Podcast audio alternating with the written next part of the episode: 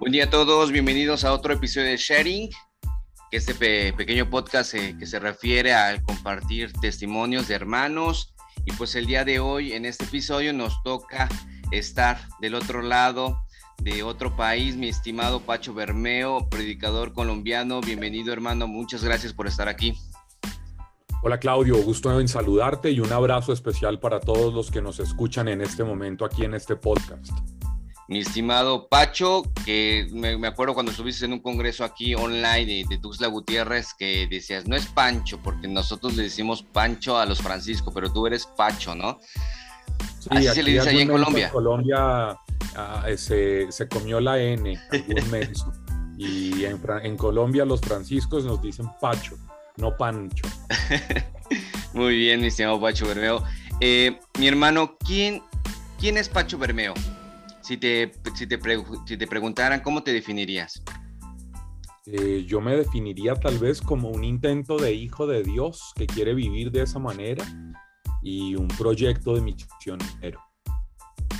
y creo que eso en lo que tiene que ver con lo personal, de, de resto un tipo de familia eh, sencillo, dedicado a la evangelización y eh, nada más, tal vez como, como un buscador en, medio del camino, en medio de la realidad, en medio de la historia, en medio de la sociedad, buscador de Dios desde la experiencia de la Iglesia Católica que quiere ensanchar los horizontes para vivir en la unidad del cuerpo de Cristo y así tratar de, ser testigos de, de, la experiencia de Jesús. Esa sería como la manera en la que yo describiría un poco desde diferentes matices cuál es mi realidad. Muy bien, mi hermano. Cuéntame cómo era Pacho antes de conocer a Jesús. Bueno, pues yo empecé en esto eh, muy joven, Claudio. Yo acababa de cumplir 13 años. Entonces, eh, significa que quien era yo en ese momento, pues viene con una historia eh, personal particular, digamos. yo soy el menor de dos hermanos.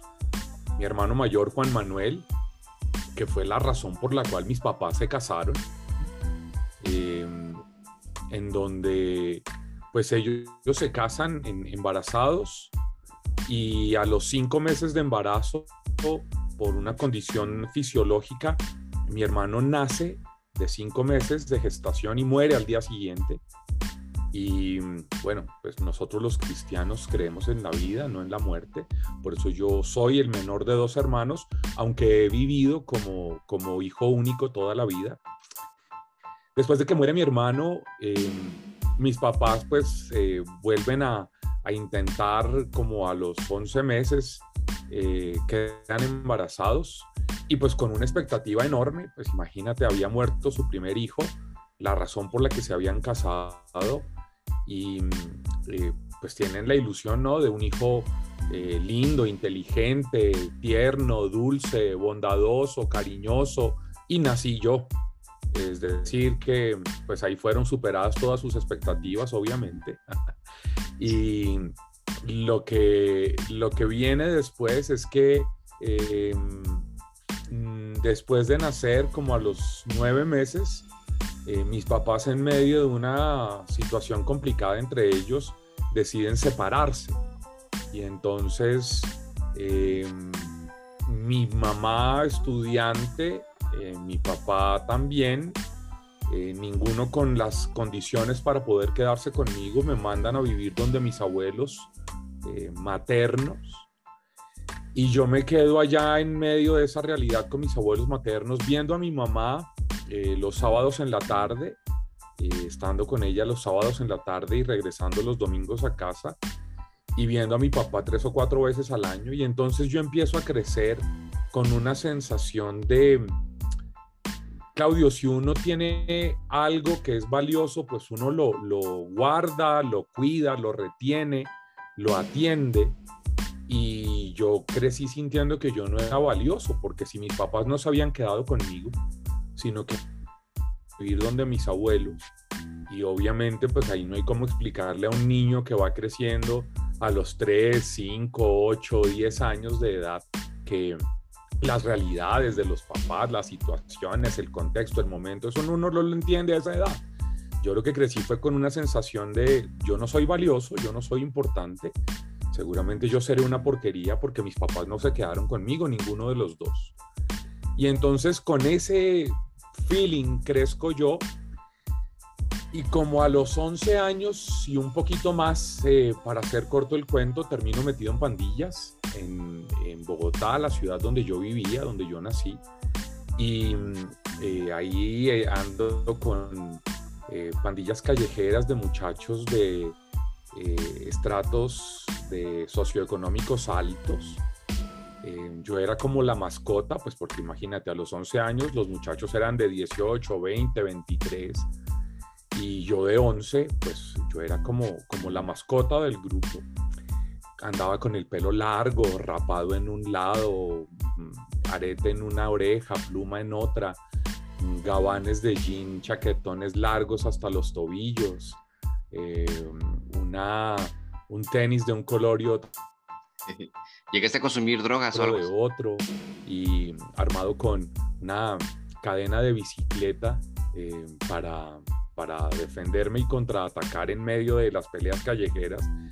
Y bueno, pues en esa situación paso como un año, un año largo, eh, tal vez con la sensación de, como yo no soy valioso, mm, estoy buscando en esta mm, pandilla que, que me acojan, que me reciban, sentirme perteneciente a algo, sentirme valioso o valorado de alguna manera. Y y entonces, eh, nada, pues termino eh, en medio de esa situación como pues buscando que alguien me haga el favor de, de, matarme tal vez, porque yo no tenía obviamente la, la valentía para hacerlo. Y llega el año 87, en octubre de ese año, el hermano menor de mi mamá, ellos son seis hermanos, el menor de todos, eh, tiene una experiencia de Dios dentro de un grupo de oración de la Renovación Católica Carismática. Y un mes después eh, me llama a mí una noche, la noche del sábado 21 de noviembre, y me dice, Pacho, ¿qué vas a hacer mañana? Era mi primer fin de semana de vacaciones del colegio yo tenía 13 años, estaba terminando séptimo grado y y le digo a mi tío, nada, dormir. Y si quieres ir a un paseo, yo le digo, no, no, yo prefiero dormir. Y empieza él a hablar, a hablar, a hablar, bla, bla, bla, bla. Esas llamadas que uno quiere colgar hace ocho minutos. Y, y la última cosa que yo le pregunto, él insistiéndome, insistiéndome, insistiéndome para que vaya al paseo con él. Yo le pregunto, tío, ¿y van niñas lindas? Y, me dice, sí, claro. Y yo le digo, entonces, ¿a qué horas me recoges? Entonces eh, me dice que a las 8 de la mañana y yo a las 8 de, de la madrugada de un domingo, el primer domingo de vacaciones. Y entonces finalmente eh, me recogió, nos fuimos para un lugar muy importante en Bogotá, un parque, el parque metropolitano más significativo que tiene la ciudad, un parque enorme, em, que se llama el Parque Simón Bolívar. Y pues para, para cortarte la historia, eh, ese día no era un paseo, era eh, la convivencia del grupo de oración al que estaba yendo mi tío. Em, entramos a un lugar, tocaba cruzar a una isla atravesando una tabla, eh, porque uno no alcanzaba a pasar saltando, entonces cruzamos y cuando ah. entramos a esta isla se, se, acercan algunas personas y mi tío les dice, hola, este es mi sobrino, Pacho. y yo, miércoles, y entonces empiezan a venir unas personas a acercarse, a abrazarme en una sensación muy extraña, ¿no? Porque pues yo, por mi facha, por mi pinta, pues en, la gente que me veía lo que hacía era alejarse, no acercarse. Y esta gente de este, de, que estaba en esta isla empiezan a acercarse y a abrazarme, abrazarme, abrazarme. Menos mal eran pocos, eran como 12 personas. Y mm, después de que me abrazan, súper cariñosos, súper amorosos, súper cercanos, una de ellas saca la guitarra y empiezan a cantar ¿no? Los, los grandes hits de la época, ¿no? Y entonces, eh, alabaré, alabaré. Y yo, uy, carajo, ¿dónde me metió mi tío? Mi tío está en una secta. Pobre tipo, ¿en qué se, en qué se metió él y a dónde me trajo? Y después de que están cantando, pues luego pasan a cantitos más lentos, ¿no? Eh, Dios está aquí. Y se empezaron a sentar y yo dije, caramba, qué, qué complicado está esto. Ellos empezaron a cerrar los ojos y yo con un ojo abierto y el otro cerrado mirando qué era esa vaina que estaba pasando. Y yo me paré de ahí mientras ellos estaban súper metidos en su oración con sus ojos cerrados. Yo me paré y me fui. Y como a los 45 minutos volví porque algún infeliz había quitado la tabla y no tuve cómo salir. Así que estuve secuestrado por Dios en términos colombianos el domingo 22 de noviembre del año 87. Em, ahí tengo una experiencia de sentirme amado, de sentirme valorado, de sentirme valioso. Y empieza una historia de cambio de vida que ahí, ha ido poco a poco a lo largo de estos años. Esa es como la historia de quién era yo, de lo que vivía, de en lo que estaba metido, de qué era lo que sentía hasta el momento en que me encuentro con el Señor por primera vez hace ya casi 34 años. 34 años. ¿Y ahorita, Pacho, estás de tiempo completo en la evangelización o tienes un trabajo extra? No, yo estoy de tiempo completo, Claudio, desde el 20 de agosto de 1996. Es decir, que en 10 días, más o menos, estaré cumpliendo 25 años de estar dedicado de tiempo completo a la oración por los enfermos, a la predicación, a la formación, a la evangelización en general. Oye, Pacho, hablando de eso, ¿cómo creer en la providencia, no? Porque muchos de esos pasos eh, a, dar son pasos de fe y tú dices apostolado 100% entregado y tú dices, ¿eres casado? ¿Eres casado, Pacho?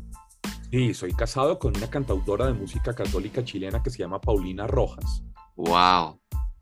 Oye, entonces, en esa parte... También está dedicada de tiempo completo a la evangelización y eso significa pues que esta casa, eh, soy papá de una negrita que cumple 14 años y esta casa se sostiene eh, desde la realidad propia de las ofrendas de la misión de lo que se recibe eh, a través de estipendios y ese tipo de cosas eh, tanto para, para, mí como para mi esposa. Entonces, pues eh, sí, claro que es un tema complejo y en esta época de pandemia, pues doblemente complejo. Sí, sí, sí. ¿Alguna vez sí te ha, te ha pasado decir, oye, ¿qué voy a hacer con la escuela de mi hija? O, oye, falta esto. Y de repente um, viene una respuesta de, Dios y dices, ay, que Dios me está cuidando. Pues, o confirmando tu, vocación en esa parte también del apostolado 100%. ¿Alguna vez te ha pasado algo relativo a eso? Cientos de veces, cientos de veces. Em, sin embargo, eh, yo no soy de los que pienso que Dios actúa mágicamente. Por ende, creo que no basta solo confiar en la providencia, sino trabajar, esmerarse, construir proyectos, gestionar cosas que, garanticen nuevas oportunidades, nuevos caminos, nuevas iniciativas en donde sea factible, en donde sea posible que uno pueda eh, pues generar también los ingresos y las cosas que se necesitan, por lo menos buscarlas de alguna manera, porque por supuesto eh, Dios no, no hace lo que me toque hacer a mí. Como eso es así, pues entonces no basta la providencia, sino es necesario la corresponsabilidad en todas las áreas de la vida. Sí, y, se me viene una frase que dice, tú pones el casi nada y Dios pone el casi todo, o sea, tienes que moverte también, pues, como tú lo estás comentando. Sí, así mismo es, eso es lo que hay que hacer. Muy bien, Pacho. Entonces, cuéntame una, eh, esa experiencia que tuviste de la Secretaría de Jóvenes, fuiste el primer coordinador, eh, sería a nivel latinoamericano, ¿verdad, Pacho? Sí, así es. En, el 2002, Claudio, en el ECLA de La Paz, Bolivia, el CONCLAD le pide a uno de sus miembros, quien era el coordinador nacional de la renovación de Chile, mm, que se llama Walter Zimmerman, que organice una comisión que se encargue de articular y de organizar el trabajo de los jóvenes de la renovación carismática en América Latina. Y eh, Walter, que me conocía a mí de hace años, eh, sale, yo estaba en el ECLA, estaba participando, asistiendo, yo empecé a asistir a los ECLAs desde mayo del 95, cuando fue el ECLA en Tegucigalpa, Honduras, y mm, había estado participando de todos los ECLAS a donde había podido, había ido al encuentro mundial de la renovación en el año 97 en Israel para la celebración de los 30 años de la renovación. Y em, Walter, terminada la reunión del CONCLA, cuando comienza el ECLA, me busca y me dice que él me quiere pedir a mí, que yo había sido coordinador de los jóvenes de Colombia durante unos años, en un periodo desde el 95, desde el 93 hasta el 97, había sido yo el coordinador de los jóvenes de mi país, que ya que yo tenía la experiencia de, la coordinación de los jóvenes y eso, que él me pedía que yo me encargara de organizar eh, un camino de, comisión de jóvenes. Y en ese mismo ECLA estaba eh, una amiga mía de, que, con la que llevo muchos años de amistad, que se llama Silvia Mariela Vera, que es cantante paraguaya. Y, eh, el coordinador nacional de ella le dice que, esté atenta para que se pueda vincular en el proyecto de creación de, una comisión. Entonces la flaca y yo hablamos ese año en, en el 2002 en Bolivia y empezamos un trabajo ella y yo de, soñar, de orar, de pensar, de construir ideas. Y en el 93, en el 2003, perdón, Costa Rica era el ECLA de jóvenes, lo que llamamos el ECLA JU. Y eh, una semana antes de comenzar el ECLA de jóvenes, nos reunimos eh, por primera vez esa comisión que estaba conformada por una persona de cada una de las regiones del continente. La flaca representaba al cono sur, em, Edilmar Duque a la región bolivariana, Ciney García a la región del Concase en Centroamérica, quien representaba Norteamérica y el Caribe, es decir, México, Estados Unidos, Canadá, Cuba, Puerto Rico, República Dominicana. Era un muchacho que hoy es sacerdote que se llama Juan Carlos. Órale. Y eh, quien representaba a Brasil es un hermano que quiero con el corazón que se llama Thiago, Thiago Regal. Y em, ellos fueron los primeros representantes, eran, sus, eran los coordinadores nacionales de jóvenes de sus países y yo servía como secretario ejecutivo de, de esa comisión. En, esa, en ese año nos reunimos con el CONCLA por primera vez, les presentamos después de una semana de trabajo les presentamos eh, el proyecto de creación de, esta Secretaría Latinoamericana de Jóvenes em, con, unas, con una visión, con un lema, con unos ejes, eh, unas, unos pilares sobre los cuales construir el trabajo evangelizador, un trabajo con universitarios, un, eh, un día de oración latinoamericana, un eh, un, eje, muy importante de formación a través de conferencia latinoamericana de líderes, un trabajo de pastoreo en las secretarías regionales, bueno, una serie de cosas que hasta el día de hoy, gracias a Dios, se mantienen y se siguen llevando adelante después de mm, casi 20 años de haber empezado con este proyecto.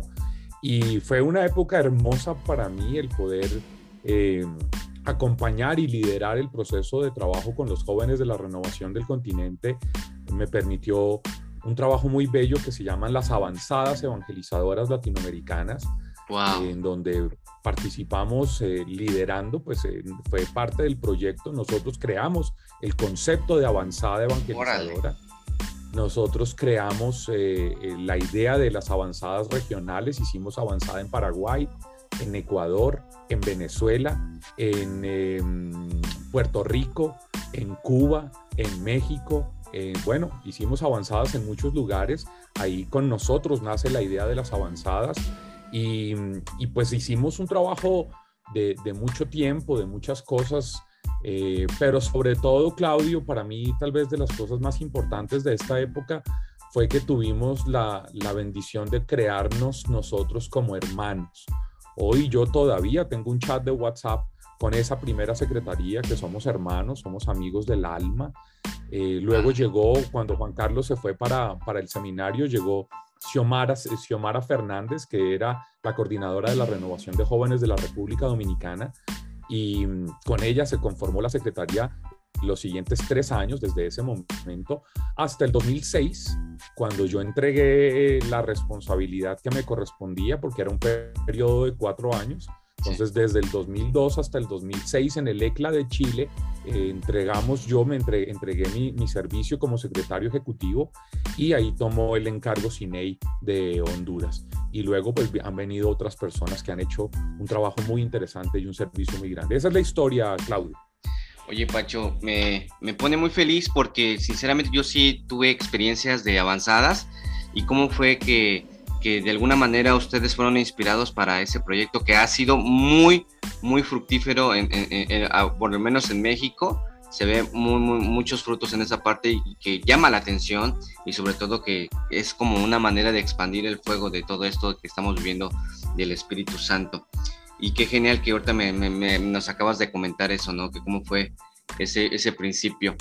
Oye, Pacho, eh, bueno, durante ese tiempo, sé que de todo lo que me has comentado, dentro de la renovación carismática que tú has vivido, eh, yo, por lo menos nosotros tenemos como personas que tal vez nos inspiran, ¿no?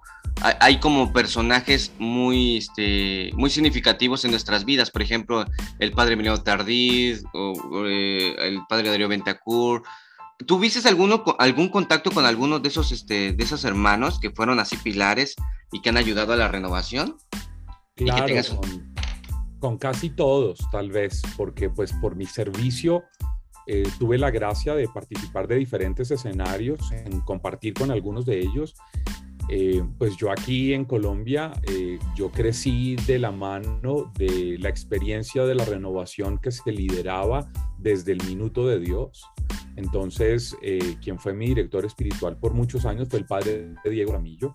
Em, y pues junto a él, con quienes viajé haciendo misión durante muchos años, John Mario Montoya, Charlie García, gente de aquí de Colombia y bueno, después, pues el Señor, gracias a este servicio en América Latina, fueron eh, abriéndose otros escenarios. Y por supuesto por aquí, por Colombia, pasaban eh, el padre Emiliano, con quien tuve la oportunidad de compartir en diferentes momentos. Em, pues de ustedes, de los mexicanos, yo tuve, mira, te voy a contar esto, tuve la dicha de predicar el encuentro diocesano de la renovación en Mexicali, Baja California, en el año en el que el fin de semana estaba muriendo Juan Pablo II y ese, ese encuentro diocesano lo predicamos Monseñor Carlos Talavera, el Padre Salvador Carrillo Alday y este servidor. Así que estuvimos quedándonos durante esa, ese fin de semana en la misma casa con ellos. En el ECLA primero al que yo fui, que te dije en Tegucigalpa en el 95, el padre Diego no fue y el padre Diego eh, envía, pues fue, estaba el, padre Camilo Bernal, también eudista, y como yo era el coordinador nacional de los jóvenes de Colombia en esa época, pues me enviaron a mí para participar en representación de los jóvenes en el ECLA. Y cuando yo llegué, los organizadores se enteraron que yo era pues como, como eh, hijo del padre Diego y para cuidarme yo creo, me mandaron a dormir en ese lugar que es maravilloso que se llama Valle de Ángeles, nosotros dormíamos en cabañas, en cabañas de cuatro o cinco habitaciones. Y en esa cabaña donde yo dormí, durmió el padre Emiliano, el padre Salvador Carrillo Alday, Pepe Prado, em, el padre Salvador Gurrieri de la Argentina y yo. Así que eh, fue una semana en donde en todas las noches ahí en, en la salita de la casa del, de esa pequeña eh, sí, como kiosco, como, como cabaña. Eh, todas las noches pues yo me sentaba a conversar y a escucharlos a ellos y escucharlos y escucharlos y escucharlos. Entonces para mí ese ha sido como eh, la cercanía con ellos. Eh, después de eso pasó el tiempo y en el año 97, cuando fui, el padre Diego me mandó a participar del Encuentro Mundial de la Renovación en Israel y allá eh, quienes estuvieron más pendientes de mí eh, fue el padre Raniero Cantalamesa, que me, me, adoptó esos días como, como un hijo suyo, sobrino suyo, porque yo iba solo, no había nadie más de la delegación y se enteraron que el que me enviaba era el padre Diego y entonces Pepe Prado y Chiquito Villalba le dijeron al padre Raniero y estuve ahí metido tras bambalinas con el padre Raniero y eh, tomando el lunch y el refrigerio y esas cosas con el padre Raniero. Y luego, pues después con el tiempo, pues fui teniendo cercanía con, con un montón de gente, con Patty Mansfield, a quien, con, quien compartí em, eh, un poquito más de cerca en el año 2013, cuando se llevó a cabo eh, lo que se llamó la consulta profética, que, que, fue un encuentro para 160 personas líderes de todo el mundo que se realizó en Belén, Palestina, para discernir hacia dónde iba la renovación en los siguientes 50 años. Y mm, ahí tuve ocasión de, compartir con, con eh, Patty y con Jim Murphy, eh, con la gente de Licres de esa época. Tuve pues una cercanía muy querida con Michelle Morán, que fue por muchos años la presidenta de Licres. Eh, tuve la ocasión de compartir con ella en diferentes lugares, con Oreste Pesare, que era el director de la Oficina Mundial en Roma. Y, bueno, pues así la, la, vida fue dándome la gracia de compartir con, con unos y otros, de interactuar con diferentes hermanos en diferentes circunstancias. Eh, y ha sido para mí ese como un regalo de los que son líderes hoy, pues he sido hermano toda la vida de Andrés Arango. Yo hice parte de esa relación de eh, esa primera parte de la relación de amor entre él y Katia Gómez, eh, que Katia era pues amiga mía de toda la vida y Andrés también. Y ahí yo en ese ECLA del 2006 en Chile eh, ayudé de alguna manera a, como Celestino a eh, propiciar encuentros y cosas entre ellos y bueno, así que ha sido pues hermano de tantos años y tanta gente y tantas personas alrededor del mundo con las que hemos compartido y hemos crecido y hemos vivido una experiencia de Dios pues muy significativa. No, qué padre, Parcho, la verdad todo lo que has vivido ha sido este, muy significativo en cuestión de todos esos testimonios que tienes con, con bastantes eh, íconos ¿no? dentro de la renovación carismática que, que, ha ayudado tanto. Y ya para finalizar, mi estimado Pacho, algo que quisieras compartir, por ejemplo, eh, actualmente estás de tiempo completo, tienes una plataforma, eh, también he visto que tienes, este, me parece algo de como conferencias de teología, noches de teología también que he visto, algo así. Algo que quisieras decirnos sobre ello para invitarnos. Pues hermano, en esta pandemia pues han surgido eh, la necesidad de estar cerquita a las personas, ¿no? Y tratar de aportar desde lo que se puede.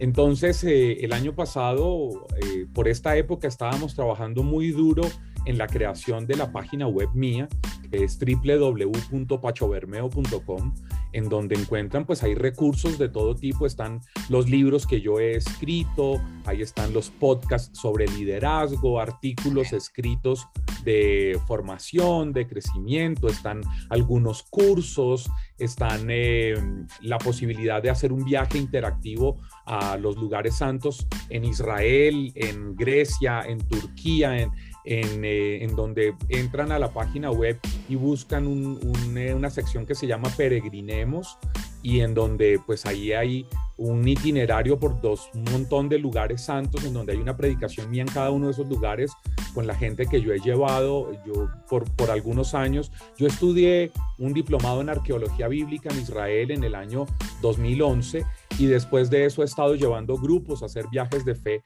a los diferentes lugares en las tierras santas y, entonces pues eh, eso ha quedado grabado, ha quedado registrado y en esta página web mía pues ahí están predicaciones en cada uno de esos lugares.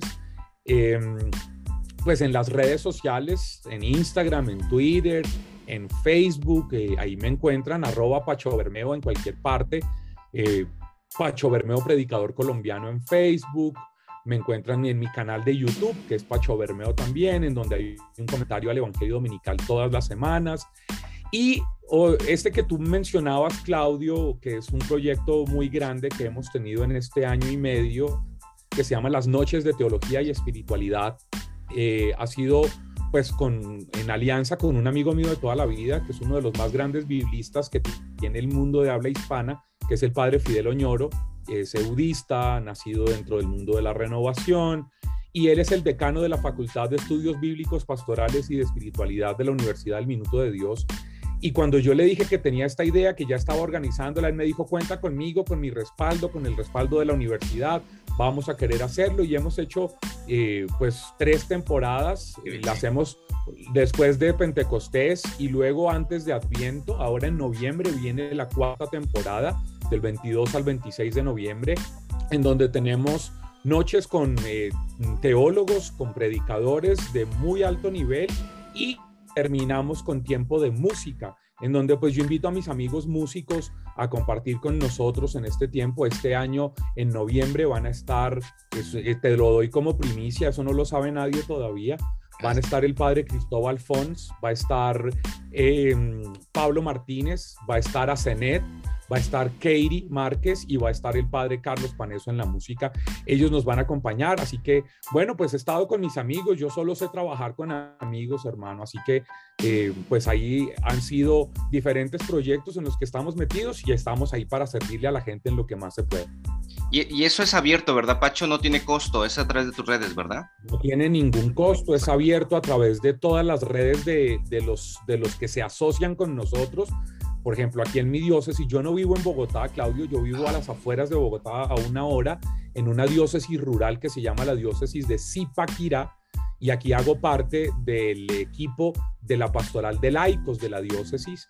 Y entonces mi diócesis a través de la pastoral de laicos se vincula, se vincula a una revista muy importante de evangelización de la República Dominicana, se vincula la renovación de algún país, este año en noviembre se va a vincular la renovación de Honduras, se vincula, por supuesto, pues la Universidad del Minuto de Dios.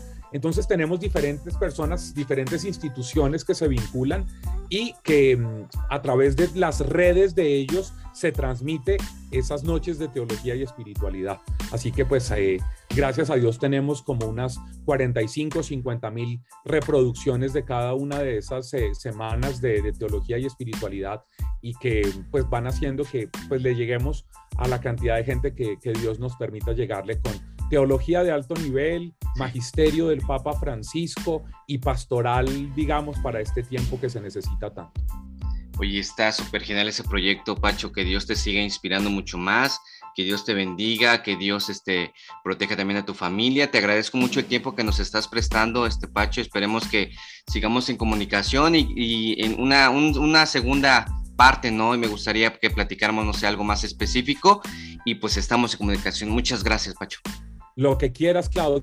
Aquí estoy para servirte. Un abrazo para ti, para tus oyentes, para la gente que está siguiéndote en este podcast. Un abrazo enorme y que el Señor les bendiga mucho. Gracias, mi hermano.